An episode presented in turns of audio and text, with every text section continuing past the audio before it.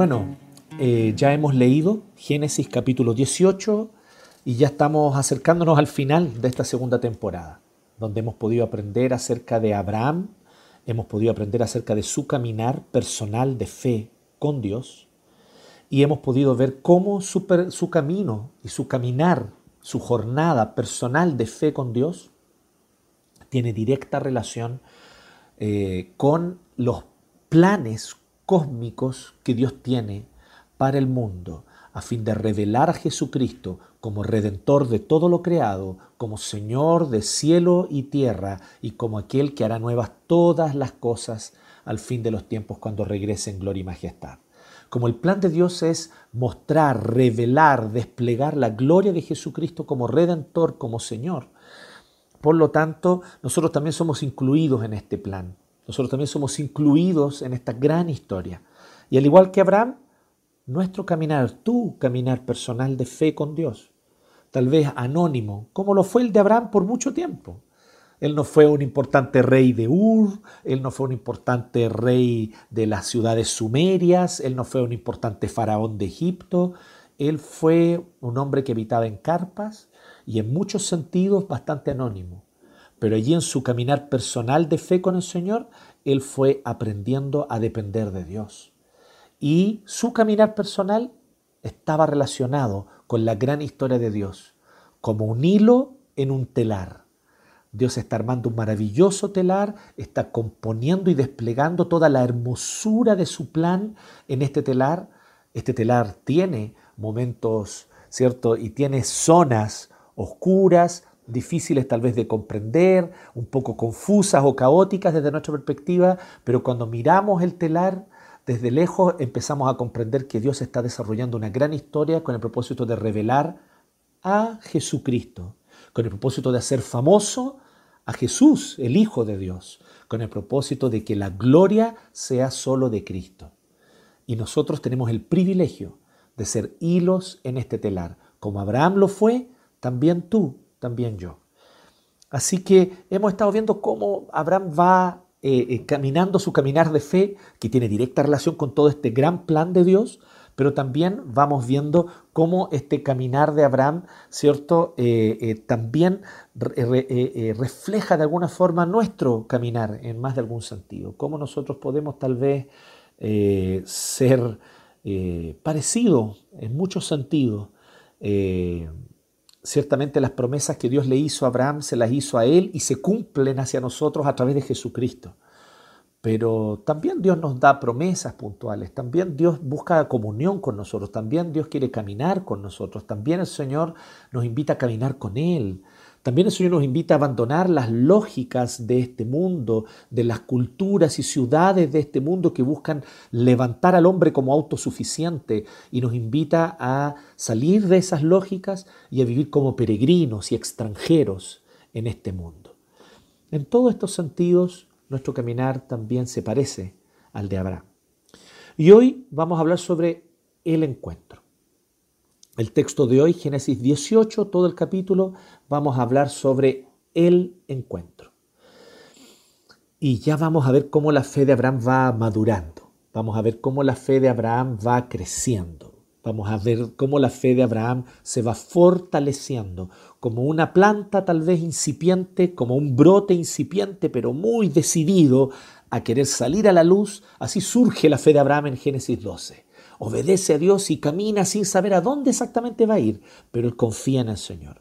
Pero también vemos que es una fe débil, vemos que es una fe que presenta tropiezos, vemos una fe que, que tal vez no confía en la provisión, el cuidado y la protección de Dios cuando se tiene que ir a Egipto, eh, vemos que tal vez es una fe que ciertamente cae y que, eh, y que similar a la caída de Génesis 3, cae eh, de la confianza en el poder de Dios para hacer lo sobrenatural, para hacer lo extraordinario. Y por esta falta de fe termina también, ¿cierto?, cometiendo un grave pecado, ¿cierto? Termina también teniendo una otra descendencia, sin embargo, porque Dios es capaz de tornar el mal en bien. Y desde ahí donde nace Ismael y los ismaelitas, que son una nación y que van a pasar a ser una de las naciones a las cuales también, a través de Jesucristo, Dios quiere bendecir finalmente. Pero ciertamente esto genera amargura, dificultades internas en la casa de Abraham. Eh, hemos visto todo esto, pero también hemos visto cómo eh, Abraham va creciendo en su fe, cómo Abraham se va desarrollando. Y vimos también cómo Dios hace su pacto, su promesa en Génesis 12, firma, por así decirlo, el pacto eh, con una cláusula de muerte en Génesis 15, donde el único que se compromete a la cláusula de muerte es Dios, no Abraham. O sea, Dios es el único que se compromete con la cláusula de muerte. O sea, si no cumplimos este pacto, entonces que muera el que no cumple. Esa es una cláusula de muerte. Y la cláusula de muerte solamente la cumple Dios en Génesis 15 cuando pasa por los animales. Ustedes pueden revisar después el mensaje que predicó nuestro presbítero Héctor al respecto. Y vimos también la semana pasada cómo nuestro presbítero Gerson nos hablaba sobre esta última parte que es el sello del pacto, la marca, ¿cierto? El sello y la marca final de que este pacto ya está ¿cierto? Eh, eh, eh, por así decirlo, como decimos popularmente, oleado y sacramentado, ¿cierto? El pacto ya está marcado, ya tiene una marca, y así como los, los, novios cuando se hacen esposos hacen un pacto, hacen promesas, se comprometen, firman un contrato, firman un pacto, pero también cargan un sello cargan una argolla como sello del pacto, como marca de que se pertenecen el uno al otro. Así también vemos que Dios establece un sello para toda la descendencia de Abraham, de que el Señor va a hacer de ellos una gran nación. y este sello entonces que ellos llevan es la circuncisión. Pues bien, hoy nosotros vemos eh, que el Señor visita a Abraham. Ya leímos el texto y como yo les decía, el título es el encuentro. Para los niños o jóvenes que están anotando, ¿cierto? Eh, son cuatro puntos para que ustedes lo tengan en consideración. Son cuatro puntos que vamos a ver sobre el encuentro. Y son, por así decirlo, principios. Eh, son principios a los cuales nosotros podemos estar atentos de cosas que ocurren y cómo ocurre un encuentro con Dios. Cuando el Señor se encuentra con nosotros, cuando el Señor viene a revelarse a nuestra vida, cuando el Señor se acerca a nosotros para tener esta comunión personal, cercana con nosotros. ¿Qué, ¿Qué, está pasando allí? ¿De qué naturaleza es este encuentro? ¿Por qué este encuentro ocurre y qué cosas ocurren en el contexto de un encuentro con Dios? Así que hoy vamos a ver cuatro cosas que ocurren en el contexto de un encuentro con Dios. El encuentro, ese es el título de nuestro mensaje de hoy. Bueno, ya ha pasado tiempo y en este tiempo no hemos visto todavía que la promesa del hijo que van a tener Abraham y Sara se haya cumplido. Abraham salió de Ur de los Caldeos cuando tenía 75 años y ya en el episodio anterior nosotros vimos que nos leyó nuestro presbítero Gerson que Abraham ya tenía 99 años. 99 años y él salió con 75. O sea, él ya lleva más de 24 años aguardando que esta promesa se cumpla. Eso de inmediato nos hace pensar cuánto estamos dispuestos a esperar, cuánto estás dispuesto tú a esperar, cuánto estoy dispuesto yo a esperar el cumplimiento de las promesas de Dios.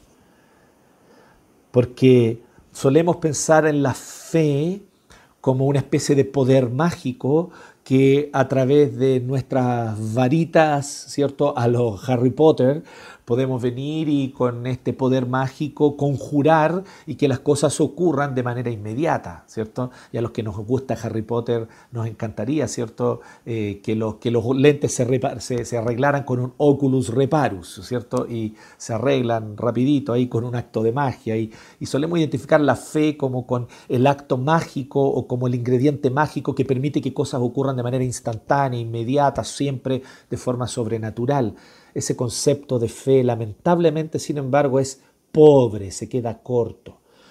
No tengo dudas y la Biblia claramente nos habla que la fe, ciertamente, la fe es el medio a través del cual eh, Dios se glorifica haciendo cosas milagrosas, extraordinarias, sobrenaturales, absolutamente sorprendentes. Pero eso no es esencialmente lo que es la fe. Eso más bien una muestra, una manera a través de la cual la fe se manifiesta.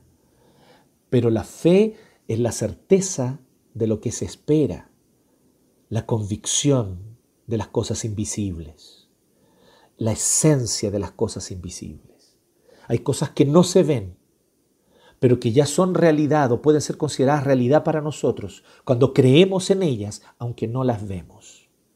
Por lo tanto, la fe, la mayoría de las veces, tiene más que ver con cosas por las que hay que esperar, aguardar, trabajar a veces lentamente y pacientemente como hormiga, y a veces caminar y seguir caminando, peregrinar y seguir peregrinando. Nos encantan los relatos de cosas sorprendentes que ocurren de manera absolutamente inmediata o que ocurren de manera rápida. Eh, sanidades, proyectos, respuesta a oraciones, y vemos allí ciertamente el poder de Dios y esas cosas animan nuestra fe, no tengo duda de eso. Pero cuando empezamos a quedarnos pegados que fe es eso y que la fe solo tiene que ver con eso, ciertamente estamos condenados a una vida espiritual como cristianos de infantilismo espiritual, de enanismo espiritual. Cristianos constantemente inmaduros, llenos de amargura, llenos de frustración, porque nunca las cosas ocurren como a mí me gusta, en el tiempo que a mí me gusta, como a mí me place, y nos volvemos entonces cristianos cargados de ansiedad, cargados de reproche, reclamo y amargura, porque las cosas no ocurren a mi ritmo, no ocurren como yo espero, no ocurren como a mí me gusta y con la inmediatez que a mí me gusta.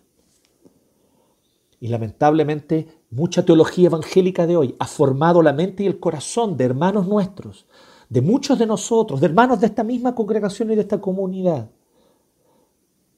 Muchas veces esa mentalidad evangélica ha sido formado con este concepto pobre, infantil, inmaduro de fe. 24 años, hermanos. 24 años. Y ya Abraham era viejo. No es 24 años y Dios llamó a Abraham cuando era un niñito de 10 años, no. Ya Abraham tenía 75 años cuando Dios le hizo una promesa. Ya van más de 24 años y no se ve el cumplimiento de esa promesa en concreto aún. Eso es fe. Eso es fe. Fe es lo que tuvo Abraham, que no perdió la paciencia y continuó esperando. Fe es lo que tuvo Abraham, que tropezó, que falló, que se equivocó, que pecó. Pero se volvió a levantar, aprendió de su error, aprendió de sus errores, los corrigió, siguió adelante.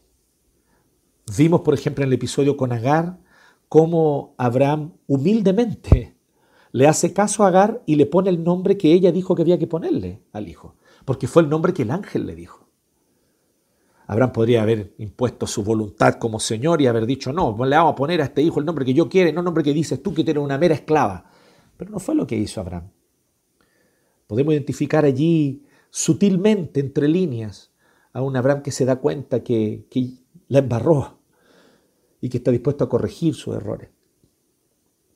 Vemos a Abraham entonces caminar con Dios con paciencia, esperar lo que no se ve, aguardar, pero no por eso mandarse a cambiar, desistir, abandonar. Abraham no es de los que abandona. Abraham no es de los que se da media vuelta y se va, porque las cosas no salieron como él quería, porque las cosas no se dan al ritmo que él desea. Abraham persevera, camina. Eso es fe. Ahí está la fe. Sí, es maravillosa la fe cuando se obran milagros, cuando los proyectos salen rápido, cuando las cosas se cumplen de manera milagrosa, cuando una sanidad ocurre instantáneamente. Eh, nos encanta esa fe. Nos encanta cuando la fe actúa así. Pero en realidad la fe la mayoría de las veces actúa para hacernos perseverar y seguir caminando pacientemente, aunque no vemos, aunque no vemos los resultados. Y aquí está Abraham esperando, ya ha estado harto tiempo esperando. Y como les dije, vemos cuatro cosas que se dan en este encuentro, porque como Abraham lleva un buen tiempo esperando, Dios decide ir a encontrarse con él. Y en este encuentro con Abraham, cosas ocurren en el contexto de ese encuentro donde por un lado Dios está confirmando que Abraham ha ido madurando, creciendo y su fe se ha fortalecido. Y eso, por lo tanto, es Abraham el que tiene que tomar conciencia. Dios conoce, el Señor conoce sus corazones, el Señor conoce el corazón de Abraham, el Señor sabe que la fe de Abraham ha crecido. Pero es Abraham el que tiene que entender eso de sí mismo, el que tiene que comprender de sí mismo que, tiene, que, que su fe ha crecido. Pero también tiene que manifestarse en la historia, tiene que manifestarse hacia los demás, hacia todos los que están alrededor de Abraham, que puedan ver también esta fe y entenderla. Así que vemos que Dios se aparece a Abraham. Versículo 1, el Señor, Jehová, se le apareció a Abraham junto al encinar de Mamre, un sector que en esa zona, como ustedes saben, semidesértica tal vez, o muy árida, pero donde habían árboles, ¿cierto? Una especie de oasis. Allí entonces el encinar de Mamre, Abraham tenía sus carpas instaladas y allí él podía habitar, ¿cierto? Con todo su ganado y sus cosas. Y dice que cuando Abraham estaba sentado a la entrada de su carpa, a la hora más calurosa del día, se le apareció el Señor. Vemos a Dios tomando la iniciativa de encontrarse con nosotros cuando tenemos que seguir esperando. A veces hay que seguir esperando, a veces hay que continuar, a veces hay que seguir. Pero ¿saben cuál es la diferencia entre Abraham, perdón, entre Dios y nosotros? Que tal vez nosotros diríamos, ya, hay que esperar, tienes que tener paciencia, Dios es soberano y tú aguanta nomás lo que venga. Pero Dios es más compasivo que eso. Dios es más compasivo que nosotros. Teniendo todo para ser mucho más severo, Dios es más compasivo. Y sabiendo que no basta con simplemente exhortarle y decirle Abraham, espera, Él se le aparece en esta espera y lo anima, lo anima, lo fortalece, eh, le hace cariño, diríamos nosotros, ¿cierto? Le da, le da un apapacho, lo abraza y, y le dice Abraham, tranquilo, va a venir, yo voy a cumplir mi promesa. Tú sigue, sigue caminando, sigue peregrinando, sigue esperando. Qué tremenda la misericordia del Señor que se le aparece a Abraham. Ojalá nosotros podamos aprender de esa misericordia. Como decía, cuatro cosas sobre el encuentro y esta es la primera. Dios toma la iniciativa para el encuentro. Cuando hablamos del encuentro con Dios, cuando hablamos del encuentro como este momento en el que Dios se encuentra con nosotros, consuela nuestro corazón, nos fortalece en el caminar, cuando estamos aguardando una respuesta de Dios y esa respuesta parece que no llega, pero Él consuela nuestro corazón, Él nos acoge, él oye nuestro clamor, Él consuela nuestros dolores. Cuando vemos ese momento que tú lo has vivido probablemente, yo lo he vivido, cuando vemos ese momento, cuando lo percibimos, dice aquí claramente el texto, ¿cierto? En este encuentro con Dios, cuando eso, eso ocurre, que Dios tiene ese encuentro, es Dios quien toma la iniciativa. Esto es lo primero se sigue cumpliendo lo que ya vimos en Génesis 12, se sigue cumpliendo todo lo que hemos visto hasta acá, que la iniciativa es de Dios. Es Dios el que, el que viene y da el primer paso, es Dios el que se acerca, es Dios el que va y acude a sus hijos dice que el Señor se le apareció a Abraham. No es que Abraham salió por ahí, voy a buscar a Dios, voy a ir a la montaña a meditar y Dios se me va a aparecer en la montaña. No, no, no.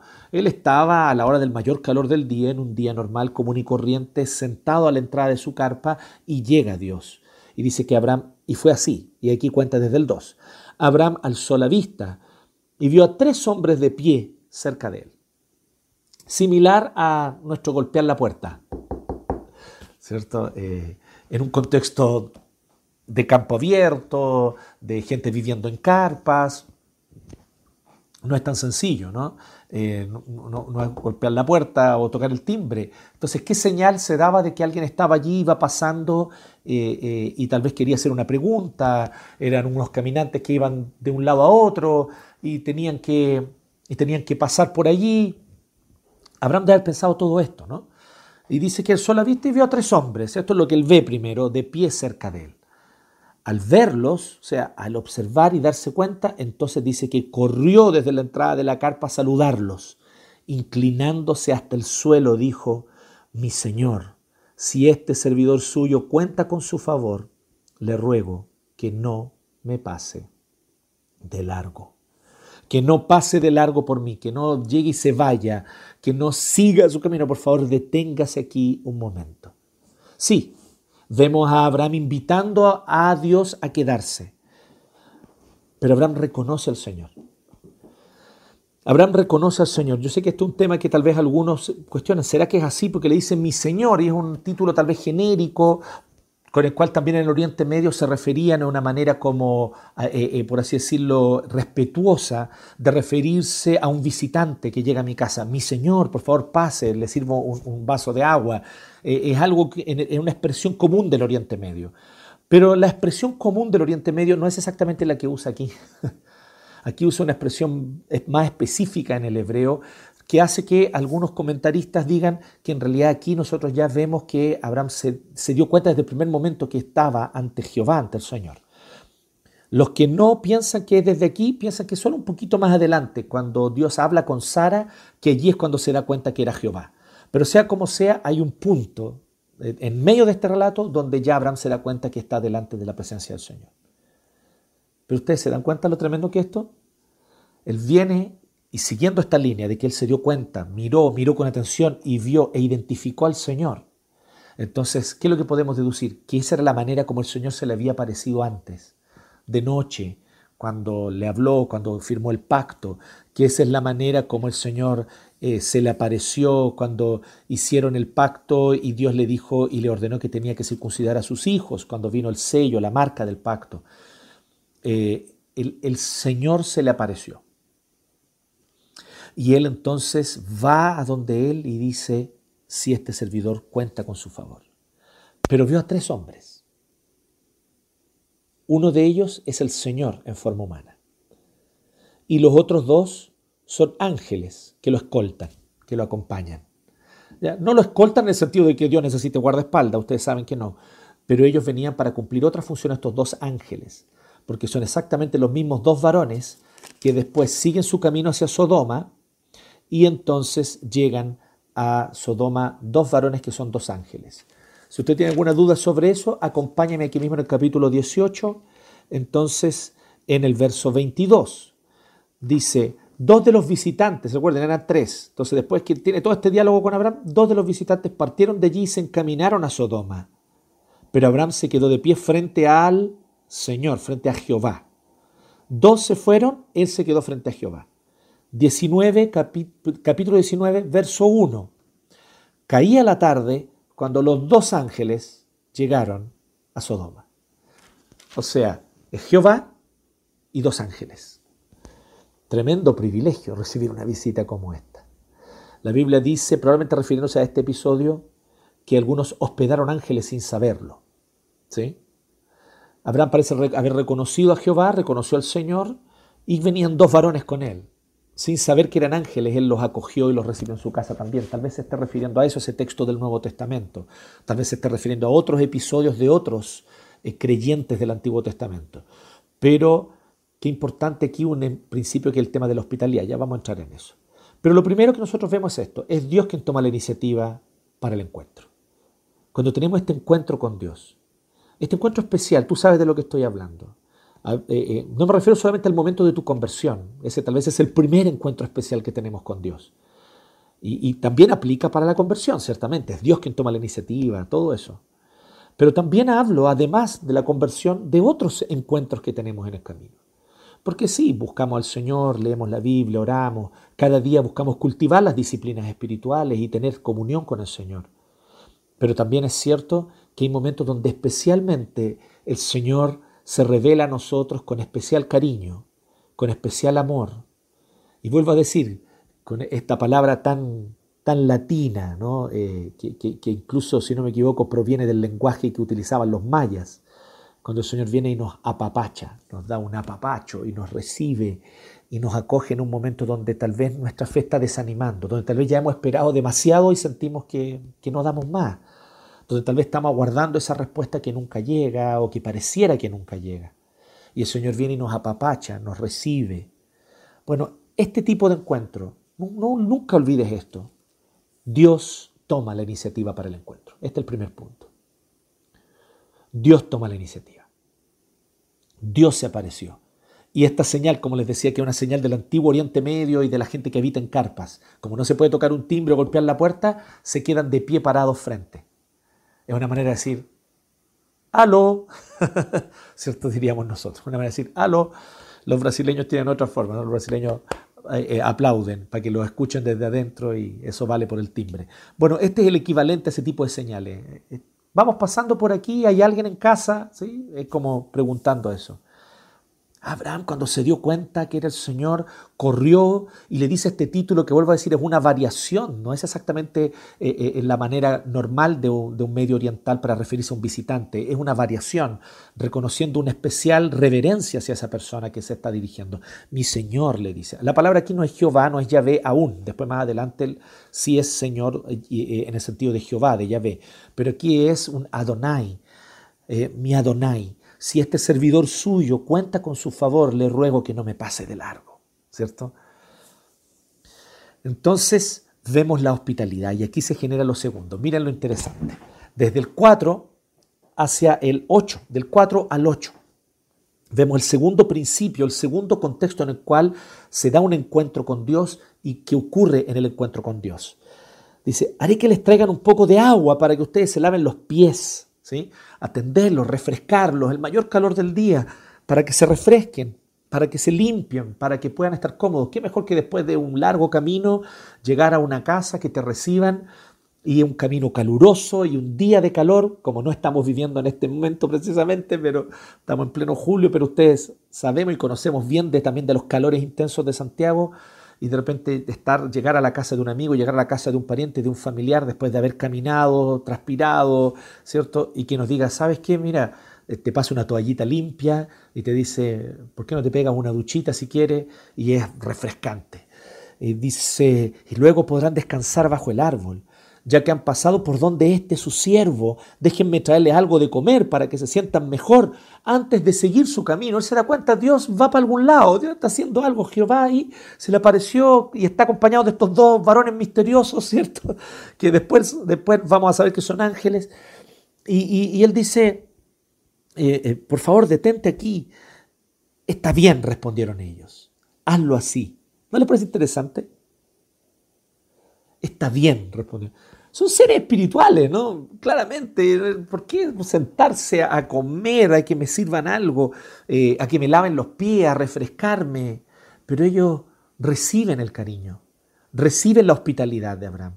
Abraham muestra hospitalidad, una de las cualidades más potentes, más hermosas y más transformadoras del cristianismo.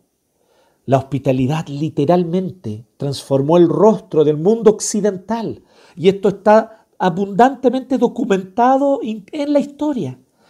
Como la costumbre, el hábito de la hospitalidad, que ciertamente no es original de los cristianos, es heredada del judaísmo, es heredada del judaísmo del Antiguo Testamento, de Abraham y de otros, pero esta característica cambió el rostro de las ciudades romanas, que funcionaban por el mérito, por la honra, quién es más bacán, quién es de verdad y quién es de cartón, esas son las lógicas flightes del imperio romano. No es la lógica del cristianismo. La lógica del cristianismo es, eres débil, te cuesta, es difícil para ti, a ti te muestro más compasión. Ven, siéntate en mi casa, ven, vive conmigo, ven, ven, yo te invito a vivir aquí en mi casa, te voy a dar alimento, techo, abrigo. Y mientras tanto, te voy a hablar de Jesucristo, mi Señor, que transformó mi vida y puede transformar la tuya. Así cambió el rostro del imperio romano en la antigüedad. La hospitalidad. Pero fíjense que Dios acepta esta hospitalidad. Porque lo podemos entender que hombres como nosotros, mujeres como nosotras, ¿cierto? Aquellas que están escuchando, ¿cierto? Nosotros eh, eh, sudamos, sentimos calor, nos da hambre, nos da sed. Dios es Dios y aquí está apareciéndose de una forma sobrenatural con figura humana. Y uno dice, le servirá de algo, Dios necesitará. Eso no está en discusión aquí. Está bien, hazlo así, le dicen. Abraham fue rápidamente a la carpa donde estaba Sara y le, dije, le dice, date prisa, toma unos 20 kilos de harina fina y amásalo y haz unos panes. Sí, unos poquitos panes, 20 kilos, es una, cosa como exagerada, ¿no? Muy, eh, eh, con todo, sino para qué, dice Abraham. Abraham fue rápidamente a la carpa donde estaba Sara, ¿cierto? Bueno, eso ya lo leí, y luego el 7. Y después Abraham fue corriendo donde estaba el ganado. Eligió un ternero, un ternero. O sea, ya haber elegido un cordero habría sido algo exquisito, pero un ternero es un lujo en el Oriente Medio semiárido, en el Oriente Medio semidesértico y aún más en este tiempo. Cultivar, ¿cierto? Darle pastos, darle alimento y poder criar ganado eh, eh, eh, como terneros es algo muy, muy caro, muy caro, es un lujo. Un ternero era un lujo tan grande en la antigüedad que literalmente es símbolo de o derroche o de que alguien es muy, muy rico. Y aún para alguien rico es un derroche un ternero. Para un hombre o un patriarca rico, eh, llegar y sacrificar un ternero para hacer un asado con este ternero, o para hacer una carne a la olla o lo que sea, eh, tiene que ser un evento así, pero ya nació mi primogénito, ¿sí? se casó mi hija, algo así ya. Pero aquí venían pasando unos visitantes, esto no estaba planificado, y él los ve y él dice, les voy a dar lo mejor. Por eso que muchos intérpretes dicen, él ya también se había dado cuenta que era el Señor desde el inicio, que es un poco lo que le estamos diciendo. Así que él fue y les dio, ¿cierto? El, ternero bueno y tierno, se lo dio a su sirviente y a toda prisa se puso a prepararlo, lo faenó y empezó a prepararlo. Luego le sirvió requesón, y leche, leche de cabra, dice literalmente. ¿eh? A aquellos que les gusta la leche de cabra, interesante. Dice que le dio leche de cabra, literalmente decía en el hebreo, con el ternero que estaba preparado. Mientras comían, Abraham se quedó de pie junto a ellos debajo del árbol. Aquí del 4 al 8 vemos un segundo principio del encuentro. El primero ya lo vimos. El encuentro con Dios se da porque Dios toma la iniciativa. Así que Dios toma la iniciativa para el encuentro. El segundo principio es este. Dios quiere comunión en el encuentro. Es por eso que Dios acepta la hospitalidad de Abraham. Digamos las cosas como son. A Dios no le afecta, no lo hace más rico, ni, ni, más especial, ni estos tratos de Abraham hacia él. Vuelvo a decir, para ti, para mí sería muy importante. Necesitamos alimentos, necesitamos refrescarnos, necesitamos comer, necesitamos reponer fuerza. Dios no, Dios es Dios técnicamente no necesita ninguna de estas atenciones, pero Él las acepta y las recibe gozoso. ¿No les parece hermoso este Dios que nosotros hemos creído, que se ha revelado a nosotros, que quiere tener un encuentro contigo tal vez hoy mismo? Y que quiere comunión. ¿Sabes lo que anhela Dios? Es comunión. No es que Dios le guste el asado, aunque eh, sin duda alguna es algo muy rico y creo que le debe gustar de alguna forma. Por algo nos dio papilas gustativas que lo disfrutan. Pero no es que a Dios le interese la leche, no es que a Dios necesite que, sus pies estén frescos y limpios. Eh, es que Dios quiere estar con Abraham. Es que Dios ama a Abraham. Como te ama a ti también. Como me ama a mí. No lo merecemos. Eso está fuera de cuestionamiento. Pero Él viene a nuestra casa y se sienta con nosotros a nuestra mesa. Pero Él entra a nuestro cuarto, allí en lo secreto, y nos abraza y tiene comunión con nosotros. Y se sienta a nuestro lado cuando estamos arrodillados allí en la cama y escucha nuestro clamor. Y nos escucha y nos consuela y nos abraza. Y esta maravillosa palabra, ¿no? Y nos apapacha. Comunión comunión. Con este propósito y con estos propósitos Dios tiene un encuentro. Dios quiere comunión en el encuentro.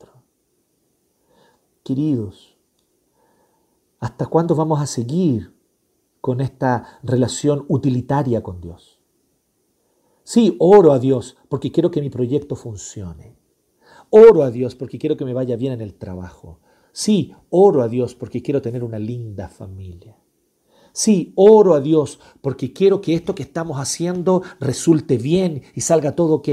Vuelvo a decir, ese concepto inmaduro, infantil de fe. La fe como un, como un poder mágico que permite que cosas extraordinarias ocurran, ¿cierto? Con la varita, eh, Wingardum leviosa, oculus reparus. Eh, no, no es esa fe infantil, no es esa fe enana, que no crece, que no se desarrolla. Tenemos que abandonar ese concepto de la oración solo para que, para que Dios bendiga y las cosas salgan bien, o para clamar cuando las cosas están mal y que Él me libre. Es oración como comunión. No es leer la Biblia para aprender más conceptos. Sí, voy a leer la Biblia para poder manejar los conceptos doctrinales y teológicos que todo buen reformado debe. No, es leer la Biblia porque Dios te habla allí, porque es su voz. Es su voz. Y ya lo decía una antigua canción. Independiente de quién la compuso, eso no es importante. La canción es buena. Quiero escuchar tu dulce voz. Es esa la actitud con la que nos acercamos al Señor, nos acercamos a la Biblia. Quiero escuchar tu dulce voz. Estamos queriendo escuchar esa dulce voz, comunión, comunión.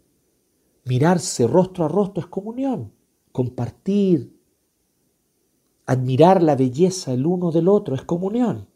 Conocemos la comunión en el contexto de una relación sentimental, de una relación romántica, de una relación esposo y esposa, pololo, polola. Bueno, el Señor quiere intimidad, comunión íntima. Dios quiere comunión en el encuentro. Dios no quiere simplemente que te vaya bien en los planes y proyectos que estás haciendo porque son súper importantes y ayudan a mucha gente o porque si me va bien con esta empresa que estoy haciendo, o si me va bien con este proyecto de trabajo y mi jefe me acepta esto, entonces me va a ir súper bien. Dios no quiere solo eso. Dios no quiere simplemente una relación utilitaria. Dios quiere una relación íntima, personal con Él. Dios quiere comunión. Este es el segundo principio del encuentro. En tercer lugar, vemos lo que ocurre en este interesante diálogo que no deja de tener una cuota un poquito irónica, de humor. Dice, literal de hecho, porque incluso parece una risa, dice verso 9, del 9 al 15. Entonces ellos le preguntaron, ¿dónde está Sara, tu esposa? ¿Sí? Allí en la carpa le respondió, dentro de un año volveré a verte, dijo uno de ellos, y para entonces tu esposa Sara habrá tenido un hijo. ¿Sí? Sara estaba escuchando a la entrada de la carpa. ¿sí? un poco la costumbre del Oriente Medio, patriarcal. Sabemos que este es el contexto cultural, ya más allá de los temas críticos que podamos tener hacia esta cultura. Esta era la cultura en la cual estaba en ese contexto y Sara estaba ahí detrás de la carpa escuchando qué pasa con, este diálogo, qué pasa con estos misteriosos visitantes, qué onda que Abraham los recibe con tanta pompa, manda a preparar ternero y todo eso. Y Sara estaba escuchando a espaldas del que hablaba, estaba a las espaldas, o sea, él no podía verla por ningún motivo. Y Abraham y Sara eran ya bastante ancianos y Sara había dejado de menstruar. ¿sí? El texto es prístinamente claro que esta declaración obviamente era en términos humanos, para la risa. Y eso es lo que ocurre.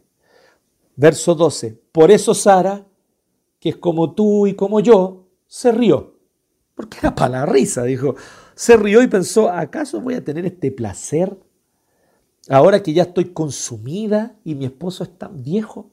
¿Acaso este gozo de ser madre Volvemos a recordar cultura evidentemente patriarcal, donde el ser madre era la principal función, el principal anhelo de una mujer, y ella ya no había podido tener hijos. Y dice, ¿acaso a esta edad, después de todo lo que hemos vivido, después de todo lo que hemos pasado, ¿acaso a esta edad voy a tener yo hijo? ¿Sí? pero el Señor, y aquí utiliza la palabra, y por primera vez es explícito el texto bíblico, verso 13 Ahí la palabra Señor, que en algunas versiones como la NBI, ¿cierto? Aparece entero con mayúscula. No solo la S, sino toda la palabrita. Está con palabras, con letras, perdón, capitalizadas en mayúsculas. Señor. Bueno, cuando eso ocurre es porque es el nombre Yahvé, Jehová, el nombre del Dios verdadero, de Dios. Pero Yahvé, le dijo a Abraham. O sea, este que estaba de espaldas hacia allá y que fue el que dijo esto, era Yahvé. Entonces Yahvé le dijo a Abraham, ¿por qué se ríe Sara? Y ahí es donde está la segunda opinión de otros intérpretes, que es aquí cuando Abraham o los demás, ¿cierto?, se dan cuenta que uno de ellos es el Señor, es Yahvé. ¿Por qué se ríe Sara? ¿No cree que podrá tener un hijo en su vejez? ¿Acaso hay algo imposible para Yahvé, o sea, para mí? el año que viene volveré a visitarte en esta fecha y para entonces Sara habrá tenido un hijo. Él vuelve a reafirmar esto, aunque ella allá atrás en la carpa estaba y se rió. Porque le encontró para la risa, evidentemente. ¿Quién de nosotros no lo encontraría? Seamos honestos, es súper fácil criticar a Sara desde acá, pero pongámonos en el lugar de ella y realmente es como, ¿qué le pasa a este? Está re loco. ¿Qué cosa estará pensando? Pero no, eso era. Y entonces Sara por su parte tuvo miedo. Y ahí dijo, por eso que dice que, pero, el, pero Yahvé le dijo a Abraham, verso 13, por eso que algunos intérpretes dicen, es aquí el momento, este es el punto donde se dan cuenta que, está, que el que está hablando, uno de los tres, es el Señor, es Yahvé. ¿sí? Y vuelvo a decir, y otros intérpretes piensan y opinan que desde el inicio, cuando Abraham los ve, Abraham se dio cuenta que era Yahvé.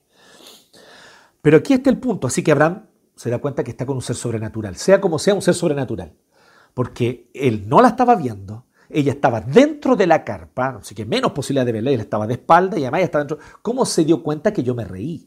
¿Cómo ella pudo, cómo él, perdón, puede haberse dado cuenta? Ella se sonrió, no es la idea aquí que se rió a carcajada y se escuchó de lejos, no, se rió así para callado, dijo, qué onda, está loco este. Y el, el tipo de allá no solamente se dio cuenta que ella se rió, sino que además le vuelve a reafirmar esto con una vehemencia profética, sobrenatural. Entonces ya se da cuenta que no está ante un ser cualquiera, que no es un ser humano común y corriente, así que ya tuvo miedo. Y como tuvo miedo, ¿qué hacemos cuando tenemos miedo? Chamullamos, mentimos, le damos una vueltecita, torcemos. Es lo que hacemos. Lo que haces tú, lo que hago yo. Sara tuvo miedo y mintió al decirle, yo no me estaba riendo.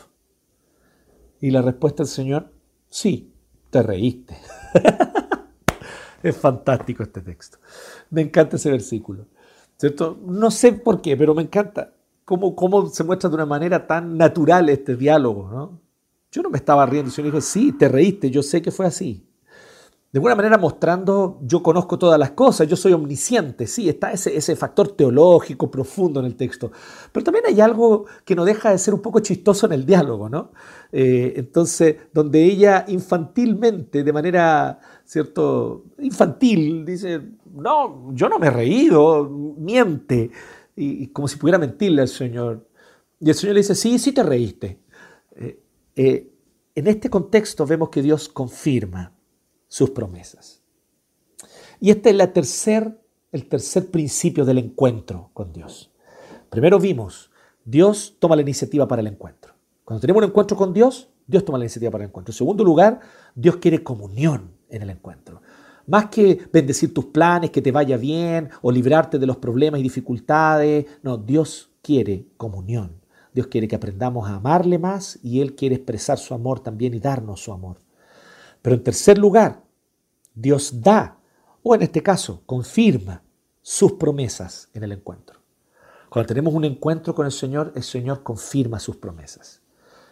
¿Qué promesas? A mí, a mí, Dios no se me apareció como Abraham, no me dijo, yo no he visto una zarza ardiente. Cierto, totalmente de acuerdo. Esa es muy buena teología. Los felicito a los que piensan así. Efectivamente, no tenemos un encuentro como el que tenían los patriarcas o como el que tenían los autores del, del Antiguo y del Nuevo Testamento. Pero esta palabra es para ti y para mí. Esta Biblia que nosotros leemos es la autorrevelación de Dios para tu vida y para mi vida también. Así que tantas promesas que hay aquí en la Escritura tienen que ver contigo y tienen que ver conmigo.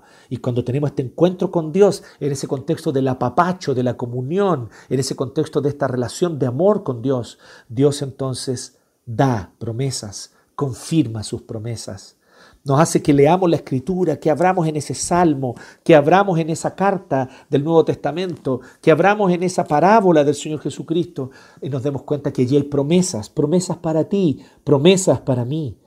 Esas promesas el Señor las confirma, te las vuelve a susurrar al oído y te dice, recuerda, yo nunca he fallado. Recuerda, yo nunca he dejado de cumplir. Recuerda, yo no soy hombre ni hijo de hombre para mentir. Estas promesas se cumplirán el Señor confirma. ¿Y nosotros cómo reaccionamos? Incrédulo, como Sara. Hasta nos reímos y decimos, no, no creo, esto no, no creo que esto ocurra. Y ocurre. No, no creo que el Señor vaya a hacer esto. Y lo hace. No, no creo que Dios pueda. Muchas veces el desánimo, la larga espera, ya lo vimos recién, para la cual es necesaria fe. La fe es fundamental en eso. La fe no es para, actos extraordinarios de acciones mágicas e instantáneas. La fe es fundamental y principalmente para el caminar a largo plazo con Dios, para que sigamos caminando, para que perseveremos, para que sigamos hacia adelante. Y aquí entonces Dios, en medio de esa incredulidad, sin embargo, confirma sus promesas. Dios da, confirma promesas en el encuentro. Este es el tercer principio. Dios también tiene promesas que confirmarte a ti. Dios también tiene promesas que confirmarte, que están en la palabra, que están en la Biblia, que tú las lees, las comprendes y entiendes que tienen que ver contigo. Porque sí, no, es que mi descendencia o tu descendencia o a través de mi descendencia o de tu descendencia serán benditas todas las familias de la tierra. Esa promesa fue para Abraham. Pero esa promesa tiene que ver contigo y conmigo, porque ese descendiente que bendice a todas las familias de la tierra es Jesucristo. Así que tú y yo somos bendecidos por esa promesa. Esa promesa también tiene que ver contigo y conmigo. Si leemos atentamente la escritura y la interpretamos correctamente, vamos a ver cómo ella está llena, abundante de promesas para tu vida y para mi vida. Y eso es ciertamente lo que hace el Señor. Así que Dios da, confirma promesas en el encuentro. Y finalmente el cuarto principio, la sección más larga, que ya la, ya la leímos. Yo simplemente voy a ir haciendo referencia a algunas cosas, que es del 16 al 33. Y este es el cuarto principio. Este es el cuarto principio. Dios nos hace parte de sus planes en el encuentro. Dios nos invita a participar con Él de sus planes en el encuentro. Dios nos hace parte de su proyecto en el encuentro. Y finalmente nos damos cuenta que se trata de su proyecto, no del tuyo, no del mío. Por muy santos, hermosos que puedan ser, basados incluso en principios de la Biblia, pero el Señor nos invita a sus proyectos que son más grandes, que abarcan cosas mucho mayores y más amplias. Dios nos hace parte de sus planes en el encuentro. Y esto lo vemos del 16 al 33. Lo primero que nosotros vemos, esto está en, dos patitas, este, esta forma como Dios lo hace parte a Abraham y también nos hace parte a nosotros, por lo tanto. Esto está en dos patitas. La primera es que Dios hace de Abraham un profeta. ¿Cuál es la característica de un profeta? Que el Señor revela a los profetas sus propósitos. Esto lo dice en otro texto del Antiguo Testamento, en el texto de Amós, en el libro de Amós, donde Dios dice, ¿acaso Jehová hará algo en la historia? ¿Acaso Dios hará algo en el mundo sin primero hacérselo saber a sus siervos los profetas? Dando a entender una pregunta retórica que Dios siempre tiene algún profeta a quien le habla y le dice sus propósitos. ¿ya? Esta idea es la que está aquí. Dios decide hacer a Abraham partícipe revelándole sus propósitos. Bueno, efectivamente era más o menos lo que Abraham había pensado. Él vio a estos tres hombres que se quedaron parados allí, ¿cierto? Deteniéndose en el camino, pero como que iban hacia otro lado. Y por eso ahora le dice, quédense antes de seguir su camino. Y ahora ya comieron, se lavaron los pies, se refrescaron, comieron un delicioso, exquisito asado, ¿cierto? Preparado por el siervo de Abraham, eh, una exquisita eh, eh, cuajada, ¿cierto? Un exquisito leche de, cabra. Disfrutaron, comieron, ¿cierto? un reto le llegó a Sara entre medio, ok, pero ya esto estuvo muy bueno, debemos levantarnos y seguir el camino. Y entonces aquellos visitantes se levantaron y partieron de allí en dirección a Sodoma. Y Abraham los acompañó para despedirlos. Pero el Señor dijo, o el Señor se puso a pensar, es una interpretación que pone la NBI, literalmente dice el Señor dijo. Se puede ser que lo haya dicho en voz alta, puede ser que no necesariamente lo haya pensado lo haya considerado. ¿Le ocultaré a Abraham lo que estoy por hacer? Es un hecho que Abraham se convertirá en una nación grande y poderosa y en él serán bendecidas todas las naciones de la tierra. Esto es un hecho, yo hice esa promesa, se cumplirá. Yo lo he elegido para que instruya a sus hijos y a su familia a fin de que se mantengan en el camino del Señor y pongan en práctica lo que es justo y recto. Así el Señor cumplirá lo que le ha prometido. o sea, yo, Yahvé, Jehová, cumpliré lo que he prometido.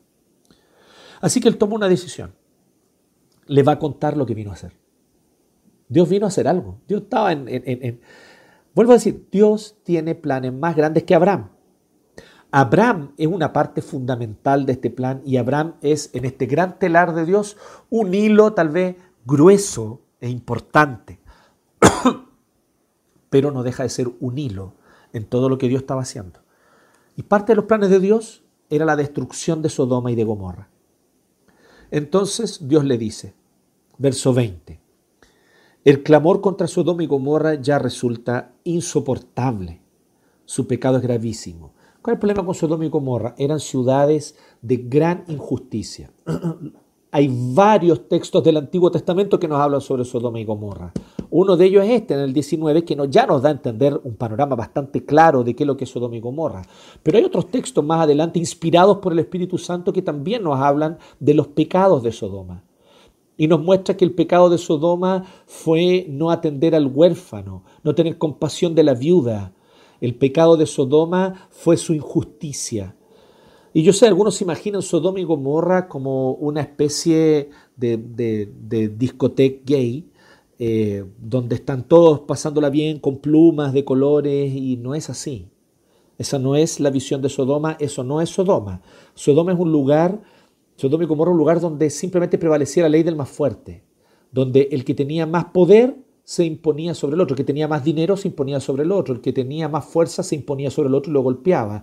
Y listo, y ahí quedaba. No había quien defendiera al débil, no había quien defendiera al huérfano, a la viuda. Eso es lo que dicen los profetas del Antiguo Testamento. Si vamos a hablar de Sodoma y Gomorra, debemos tomar todo el consejo de Dios. Es lo que un cristiano bíblico, un cristiano reformado hace, tomar todo el consejo de Dios. Así que Sodoma y Gomorra no era que, ah, su pecado era la homosexualidad. No, el pecado de Sodoma y Gomorra era la injusticia en medio de la cual también estaba el hecho de ver a los visitantes como objetos para beneficiarse de ellos, incluso como objetos sexuales. Como una forma de sometimiento del visitante. El visitante vino, pues bien, del visitante abusamos, del visitante nos aprovechamos, al visitante lo usamos como, eh, como un eh, objeto para nuestra propia autosatisfacción. Esta era la ética de Sodoma y Gomorra. Era la ética absolutamente individualista y consumista de lo que me produzca beneficio y placer a mí, yo lo voy a hacer no importando si esto implica dañar o abusar de otro. Por lo tanto, en este contexto, lamentablemente, era en el cual vivía Sodoma y Gomorra. Entonces, este es el contexto y esta es la realidad. Por lo tanto, la, cualidad moral de Sodoma y Gomorra eh, se parece mucho más eh, eh, a, esa, a, esas fiestas de, machirulos universitarios que emborrachan a las niñas para abusar de ellas. Eh, o que les ponen pastillas en el trago para hacer uso de ellas como objeto sexual. Sí, de eso estamos hablando. Una fiesta de machos universitarios es más parecida con Sodoma que una disco gay. Entonces es importante analizar bien los textos y conocer bien de qué se trataba. Pero también otros han comparado y es bastante similar también a Sodoma y Gomorra con el ambiente que se vive en los peores módulos de la cárcel allí en esos módulos de la cárcel donde es la ley del más fuerte y donde el recién llegado es sometido como Perkin, ¿cierto? Que así es como le dicen, es sometido de todas las maneras posibles, incluyendo la sumisión sexual del recién llegado. Entonces, esto indica que Sodoma y Gomorra era mucho más parecido con eso, con, con, este, con, este, este, estas fiestas de machos universitarios cargados a la testosterona o tal vez con, esta, con este ambiente de, los peores módulos dentro de la cárcel. Ya una cárcel con todo lo complicado que el ambiente, hay dentro de la cárcel ambientes peores que otros. Y los que hemos ido sabemos que es así. Entonces, eh, eh, es como ese lugar donde está lo peor de la cárcel y donde simplemente tú tienes que ser servil a los que están y a los que muestran poder. Es la única manera de sobrevivir. Pues bien, Sodoma y Gomorra era de ese tipo de, de lugares. Así que el Señor ya estaba hasta la coronilla con esto, ¿cierto? Y ya no soportaba más la injusticia, el abuso de Sodoma. Contra el huérfano, contra la viuda, contra el empobrecido, una, una sociedad y una cultura total, absolutamente indolente hacia el necesitado. Así que dice, su pecado ya es gravísimo, por eso bajaré a ver si realmente sus acciones son tan malas, o sea, bajaré a ver y como el clamor contra ella me lo indica y si no he de saberlo. Así que el Señor toma esta decisión y le cuenta. Y ahí es donde está el versículo que ya vimos. Eran tres, bueno, dos de los visitantes que habían, estado, que habían visitado a Abraham partieron de allí y se encaminaron a Sodoma. Pero Abraham se quedó de pie frente a quién? Frente a Yahvé. De nuevo ahí está el nombre. Todo capitalizado es la palabra Yahvé, Jehová en el, en el hebreo. Y se quedó, uno de ellos era Yahvé. Entonces lo primero que vemos es que Dios le revela sus propósitos a Abraham. Y lo segundo es este interesante episodio que toma varios versículos, pero en realidad es muy breve de relatar, pero que se detiene a propósito el autor. A propósito se detiene, porque podría habernos dicho simplemente que Abraham intercedió y Dios escuchó su intercesión. Pero él cuenta cómo fue esta intercesión. Si hubiesen 50 justos, yo te pido, no destruyas la ciudad. Y si hubiesen 45, y si solo hubiesen 40, y si solo hubiesen 30, y si solo hubiesen 20, y finalmente, ¿y si solo hubiese diez? Por esos diez no la destruiré. Abraham sabía cómo era Sodoma. Abraham había estado en contacto directo con el rey de Sodoma. Su sobrino Lot vivía ya en Sodoma. Así que él sabía muy bien cómo era Sodoma. Entonces dice que el Señor, como juez justo, venía a evaluar y a ver directamente las evidencias. Es muy interesante cómo, el Señor muestra esto para mostrarse justo. Dios conocía, Dios omnisciente, no, no era necesario que Él bajase en forma humana para ver, era para que Abraham pudiera darse cuenta y para que Abraham quedara claramente marcado en su corazón y en su conciencia por siempre que Dios es un juez justo, que primero evalúa antes de pronunciar su juicio. Entonces, por eso que está expresado de esta manera y por eso que Dios hace esto. Porque es Abraham el padre del pueblo del pacto que después va a enseñar esto a sus hijos y a sus nietos. Dios es un juez justo. Yo mismo lo vi. Antes de destruir Sodoma, Dios vino personal y directamente a ver cómo era la maldad y lo comprobó a través de dos ángeles. Es interesante que Abraham entonces pudo contar esto. ¿sí? Dios es muy pedagógico. Eso es lo que Dios está haciendo.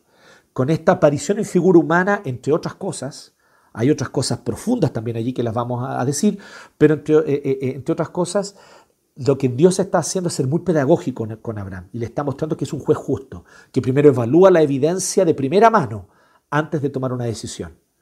Sí, desde los cielos o desde cualquier lugar donde él esté, porque Dios es omnipresente, Dios también es omnisciente y no necesitaba hacer esto, pero lo hace por causa de Abraham, para que a Abraham le quede claramente la impresión y le quede marcado en su corazón que Dios es un Dios justo. Pues bien, así que le empieza a clamar, le empieza a interceder. Y esto es lo segundo. Vemos primero que Dios revela sus propósitos a Abraham como con un profeta, pero también vemos que Abraham intercede a favor de una ciudad que Abraham sabía que era impía. Dios sabía que era impía. Pero el Señor había hecho una promesa. En ti serán benditas todas las familias de la tierra. Los sodomitas van a quedar afuera de esto. ¿Cierto?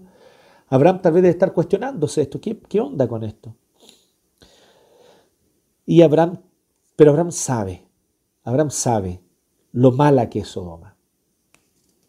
Por eso empieza, le dice 50, pero después baja a 45, después la piensa mejor, me quedé corto, 40, 30, 20, y después piensa, chuta, no creo que Lot y su familia sean los únicos. Debe haber un par más por ahí, una familia más, y ya, ya hacemos diez. Ya, ok, dijo. Si hubiesen diez. Ok, dijo el Señor. Si hay diez, yo no la destruyo a la ciudad por causa de esos diez. Conocemos la historia. No habían ni siquiera diez. Los únicos justos en la ciudad, el único justo era Lot con su familia. Así que, ¿qué es lo que hace el Señor? Porque es justo, libra a Lot y destruye a Sodoma igual. Cumpliendo así su promesa a Abraham. Pero Abraham tiene el privilegio de interceder, de orar y de que su oración sea considerada por el Señor. Eso es Dios haciéndonos parte de sus planes. Eso es Dios haciéndonos parte de sus planes en el encuentro. Es Dios diciéndonos, ¿cierto? Eh, he querido traer esta terrible pandemia sobre la humanidad. Fue mi propósito soberano hacerlo y tú y yo sabemos que es así. Basta con una lectura atenta de la escritura, que es la palabra de Dios, y vamos a entender que Dios nos muestra claramente que esto es su propósito. Pero entonces nosotros venimos y oramos y clamamos y decimos, Señor, ten compasión de la humanidad. Ten compasión de nuestras grandes ciudades, donde este contagio se extiende de manera más acelerada. Ten compasión de aquellas naciones y ciudades donde tu nombre es negado, donde tu nombre es blasfemado, donde el orgullo y la arrogancia son lo único que prevalece. Ten compasión, Señor. Y no destruyas, no destruyas. Somos invitados a ser parte, el Señor nos permite eso, nos permite interceder, nos permite orar y nuestra oración pasa a ser parte de los planes de Dios. En este caso, no había ni siquiera diez justos, así que la ciudad de Sodoma fue destruida, pero Dios prestó atención. Dios claramente da a entender, es muy claro, meridianamente claro, si hubiesen habido diez justos en Sodoma, Dios no destruye Sodoma. Eso es Dios haciéndonos parte ¿Por qué Dios nos hace parte? Porque primero Él ya nos considera sus hijos y ya nos da su amor. Y como parte de su familia, con su amor y la comunión íntima que tenemos con Él, tenemos el privilegio también de participar de la, del gran plan de Dios, del gran proyecto de Dios, de lo que Dios está haciendo en la historia y en la humanidad. Tenemos el privilegio de participar mediante nuestras oraciones. Cuando oramos por el presidente, cuando oramos por los ministros, cuando oras por los parlamentarios, cuando oramos por los jueces de nuestro país, cuando oramos por aquellos que teniendo poder económico y por lo tanto también político concentrado en sus manos, oramos por ellos para que el Señor refrene el mal de su corazón, que es de continuo inclinado al mal, refrene el egoísmo y la ambición de sus corazones, para que ellos promuevan aquello que contribuye al bien de todos, para que ellos aprendan el valor de la generosidad y de la solidaridad, más allá del regalar migajas, sino del verdadero desprendimiento, del desprendimiento que, que incluso te empobrece en parte de tu fortuna, pero que beneficia al bien común. Muchos de ellos no tienen este entendimiento. Muchos de ellos son verdaderos impíos y tienen en sus manos concentrados el poder económico. ¿Oras tú por ellos? ¿Has clamado al Señor por ellos? Abraham clamó por Sodoma. ¿Clamas tú por aquellos que están tal vez en tu visión en un espectro de personas que tal vez son detestables? ¿Oras tú por aquellos que están heridos por causa de que los carabineros los hirieron en contexto de protesta? ¿Oras tú, sí, tú, por los carabineros heridos, que salieron heridos buscando obedecer una orden de mantener el orden? ¿Oras tú por aquellos parlamentarios que, aunque mucha de su gestión podemos nosotros considerar que no ha sido buena, en la opinión de algunos, nefasta, pero oras tú para que ellos tengan sabiduría y actúen con justicia y tomen decisiones legislativas que contribuyan al bien de nuestra nación realmente. Oras tú por el presidente.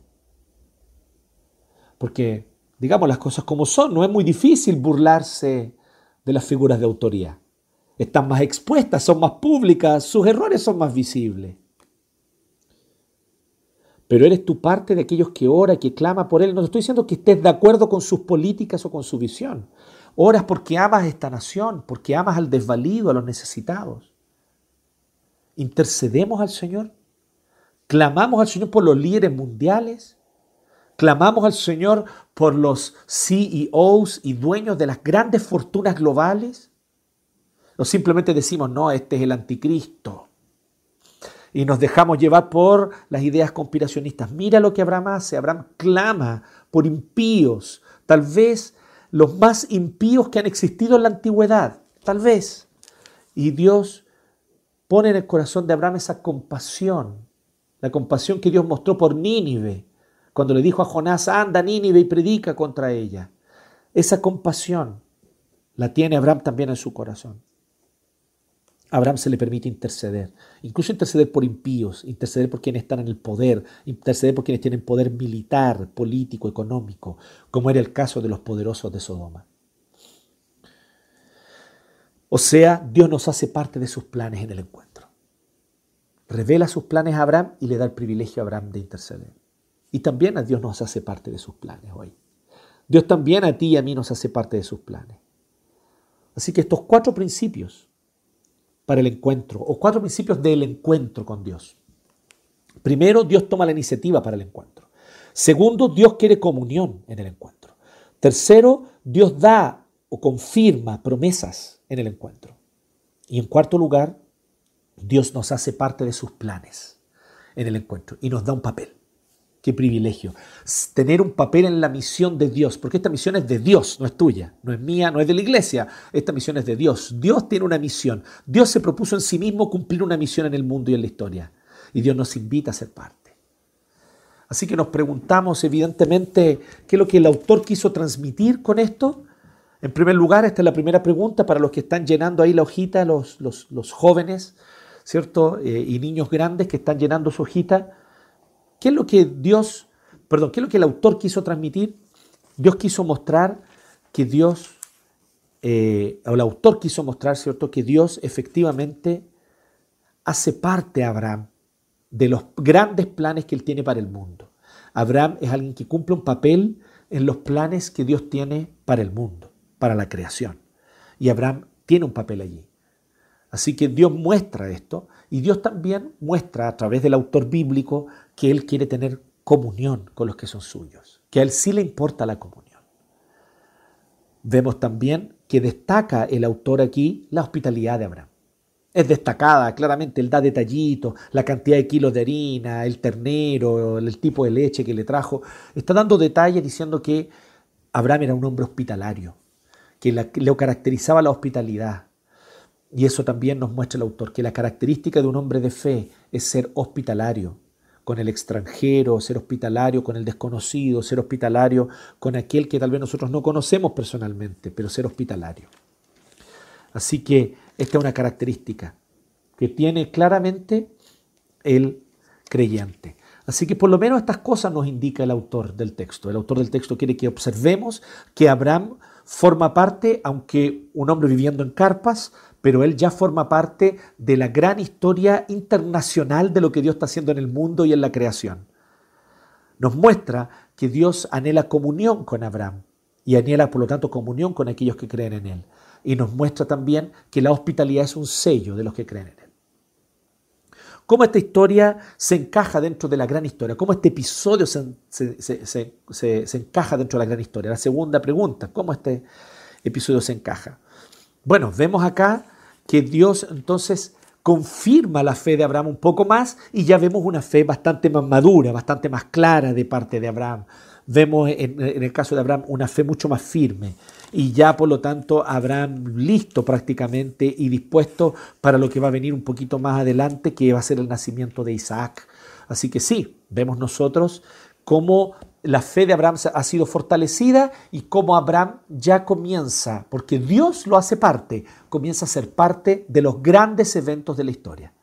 Aunque todavía no tiene hijos, aunque todavía no son una nación, aunque todavía no hay doce patriarcas aquí, todavía eso va a tomar un tiempo, ¿cierto? Abraham va a tener Isaac, Isaac a Jacob y recién Jacob es el que va a tener a doce hijos que van a ser los doce patriarcas. Así que todavía estas doce tribus no existen, pero ya Abraham tiene un papel que los grandes reyes de las ciudades de su época ni se lo imaginaban y él ya tiene un papel. Dios lo escucha a él. Dios lo escucha. Así que ya vemos entonces que Abraham comienza a ocupar su lugar en la historia. Te bendeciré, haré famoso tu nombre y por medio de ti serán benditas todas las familias de la tierra. ¿Se recuerdan eso? Abraham aquí está bendiciendo a Sodoma. Si hubiesen diez justos, diez, no destruyas a toda la ciudad por causa de esos diez. Y Dios le dice, ok, eso vamos a hacer. Lamentablemente no había ni 10. En tercer lugar, cómo este episodio revela a Cristo, y esto es por lejos una de las cosas más maravillosas. Vemos que Dios se revela de una manera muy clara a través de esta presencia corporal en forma humana de Cristo aquí en este, en este contexto. Y así es, de Cristo a través de este contexto. Yo sé que tal vez a algunos de ustedes les puede extrañar esto, pero miren lo que dice Primera de Timoteo, capítulo 6, verso 15. Vamos a ver a la luz del Nuevo Testamento este episodio del Antiguo y vamos a poder entenderlo un poco mejor. Porque la única manera de responder esta tercera pregunta, ¿cómo revela Cristo? Es verla a la luz del Nuevo Testamento. Y si tú tienes tu Biblia allí, ábranla en Primera de Timoteo capítulo 6, verso 15. Dice, al único y bendito soberano. Estoy leyendo la segunda eh, mitad del 15 y luego el 16, ¿ya? Rey de reyes y Señor de señores. Ahora el 16. 1 Timoteo 6, 16. Al único inmortal que vive en luz inaccesible, o sea, vive en una luz que nosotros no podemos acceder, no es la luz como la luz que conocemos, una luz inaccesible. Ya, nos cuesta un poco imaginar eso, porque no es oscuridad, porque Dios no, no vive en la oscuridad y en Él no hay tinieblas, dice la Biblia, pero habita en luz inaccesible, o sea, es otra luz que no es la que conocemos, a quien nadie ha visto, a quien nadie ha visto, ni puede ver, a Él sea el honor y el poder eternamente. Amén. O sea, nos dice que Dios en su divinidad, su ser divino, sus atributos como Dios, es que habita en luz inaccesible y nadie ha visto ni puede ver.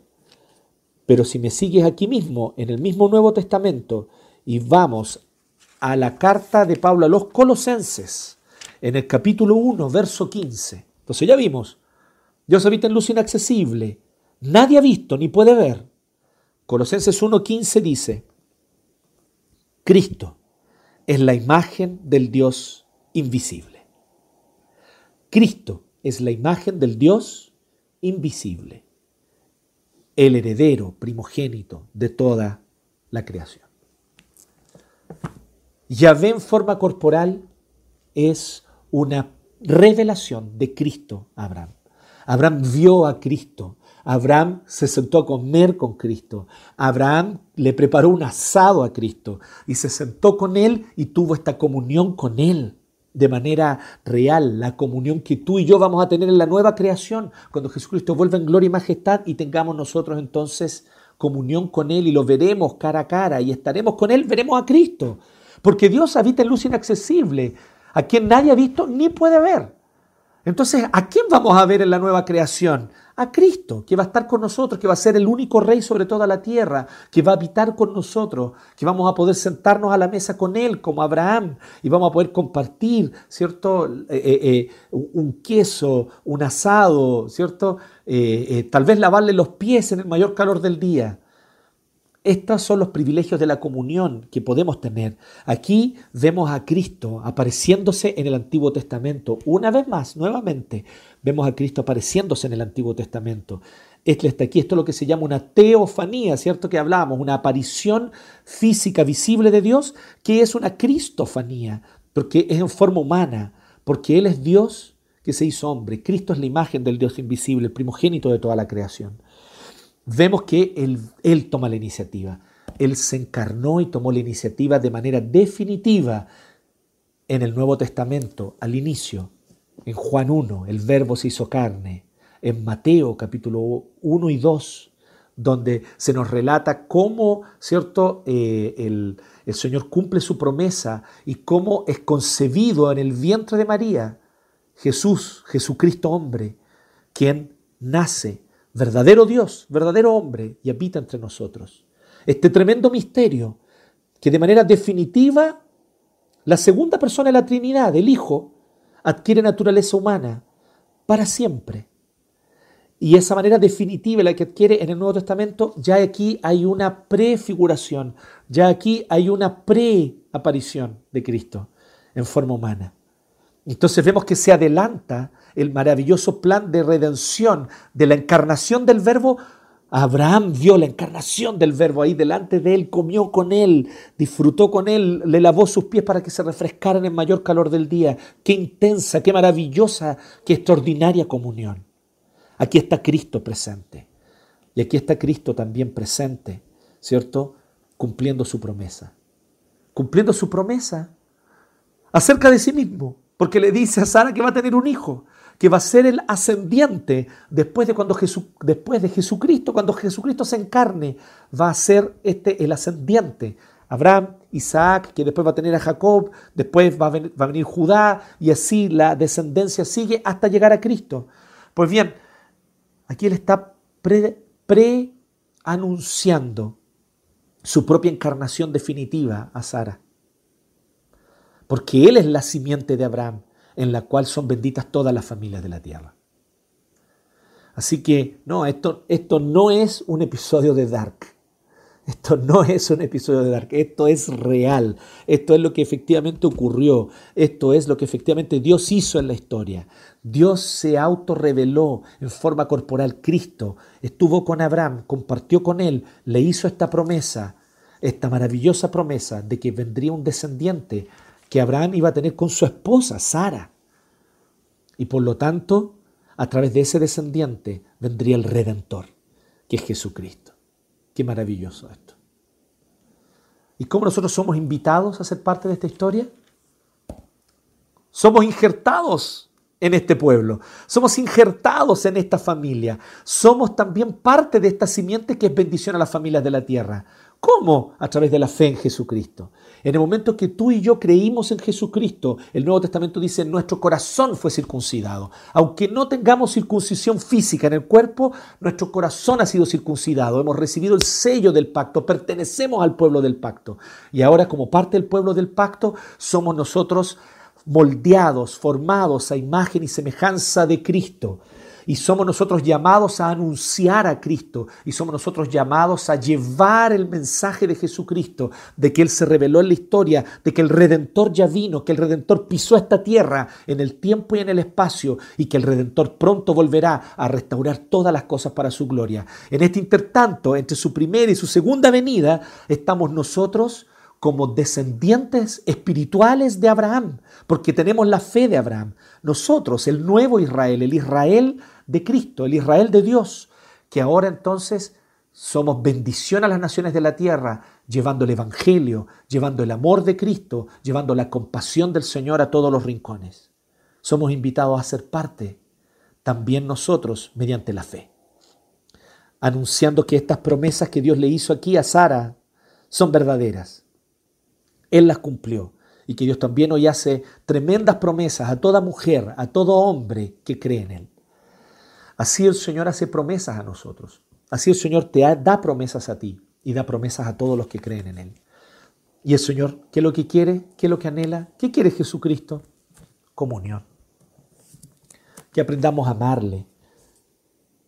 Que aprendamos a tener intimidad que aprendamos nosotros a relacionarnos con Él, una relación personal, de amor, de intimidad, de comunión, que nos sentemos con Él a la mesa y, y le partamos una naranja, le compartamos un asado, nos tomemos un café con Él, que cada mañana eh, nosotros tengamos esta comunión, le hablemos en la oración, abramos la palabra y dejemos que Él hable a nosotros. Y Él se comunique con nosotros y nos hable. Porque la Biblia no es un libro de teología sistemática con conceptos intelectuales para ser memorizados. Es más que eso. La Biblia es sin duda alguna la autorrevelación de Dios a través de la cual nosotros podemos tener una comunión con Él. ¿Por qué? porque la Biblia fue inspirada por el Espíritu Santo, es la palabra de Dios que Él inspiró plenaria y verbalmente. Así que cada palabra aquí es confiable porque el Espíritu Santo la inspiró. Por eso, hermano, abre tu Biblia no para aprender doctrinas, sino para que Dios te hable. Y háblale tú en la oración y comparte ese café de la mañana con tu Señor Jesucristo. Comparte ese café de la mañana con el Espíritu Santo que habita en tu corazón y que te guía a toda verdad. Ten comunión con tu Padre que te adoptó con amor inmerecido y que te hizo parte de su familia. Y goza de esta comunión con la Trinidad. Qué maravillosa comunión con la Trinidad. Hoy es la Trinidad lo que nos invita a su mesa. Hoy es la Trinidad la que nos invita a su mesa. El Padre, el Hijo, el Espíritu Santo disponen un asiento y te dicen, ven, siéntate con nosotros, compartamos como hermanos, como familia, como amigos, porque así le llama Dios a Abraham. Abraham es mi amigo. ¿Cómo no le voy a contar? ¿Y qué es lo que dice Jesús? Que nosotros también somos sus amigos. Qué privilegio. Podemos ser nosotros también llamados amigos de Dios, amigos de Jesucristo. Ven a esta relación íntima con Jesucristo. Él pagó el precio. Él pagó por tus pecados, Él canceló tu deuda, Él tiene perdón pleno para ti. Lo que has hecho, dónde has estado, Él lo sabe y Él quiere perdonarte, apapacharte, recibirte. Y luego de perdonarte y limpiarte por su muerte en la cruz, Él derramó esa sangre, no en vano, sino porque esa sangre es expiación que cancela tus deudas y tu pecado y te reconcilia con Dios. Y ahora que tienes esta opción de libremente acercarte a Él porque hay perdón y porque hay gracia en la cruz, ten comunión con Él. Ten comunión con Él. A eso somos invitados hoy. Que el Señor nos bendiga. Oremos. Gracias Dios por tu palabra y gracias Señor por la comunión que tú quieres tener con nosotros. Gracias Señor por la misericordia con la que te revelas. Gracias Señor por la gracia con la que tú te sientas con nosotros y compartes la mesa. Nos alimentas espiritualmente, nos alimentamos nosotros de tu presencia, pero también Señor Tú nos alimentas en todos los aspectos de nuestra vida, proveyéndonos todo lo necesario porque eres Dios bondadoso, que nos cuida como a hijos. Gracias Dios. Te bendecimos, te honramos, te damos honra y gloria y te adoramos. En el nombre de Jesucristo nuestro Señor. Amén.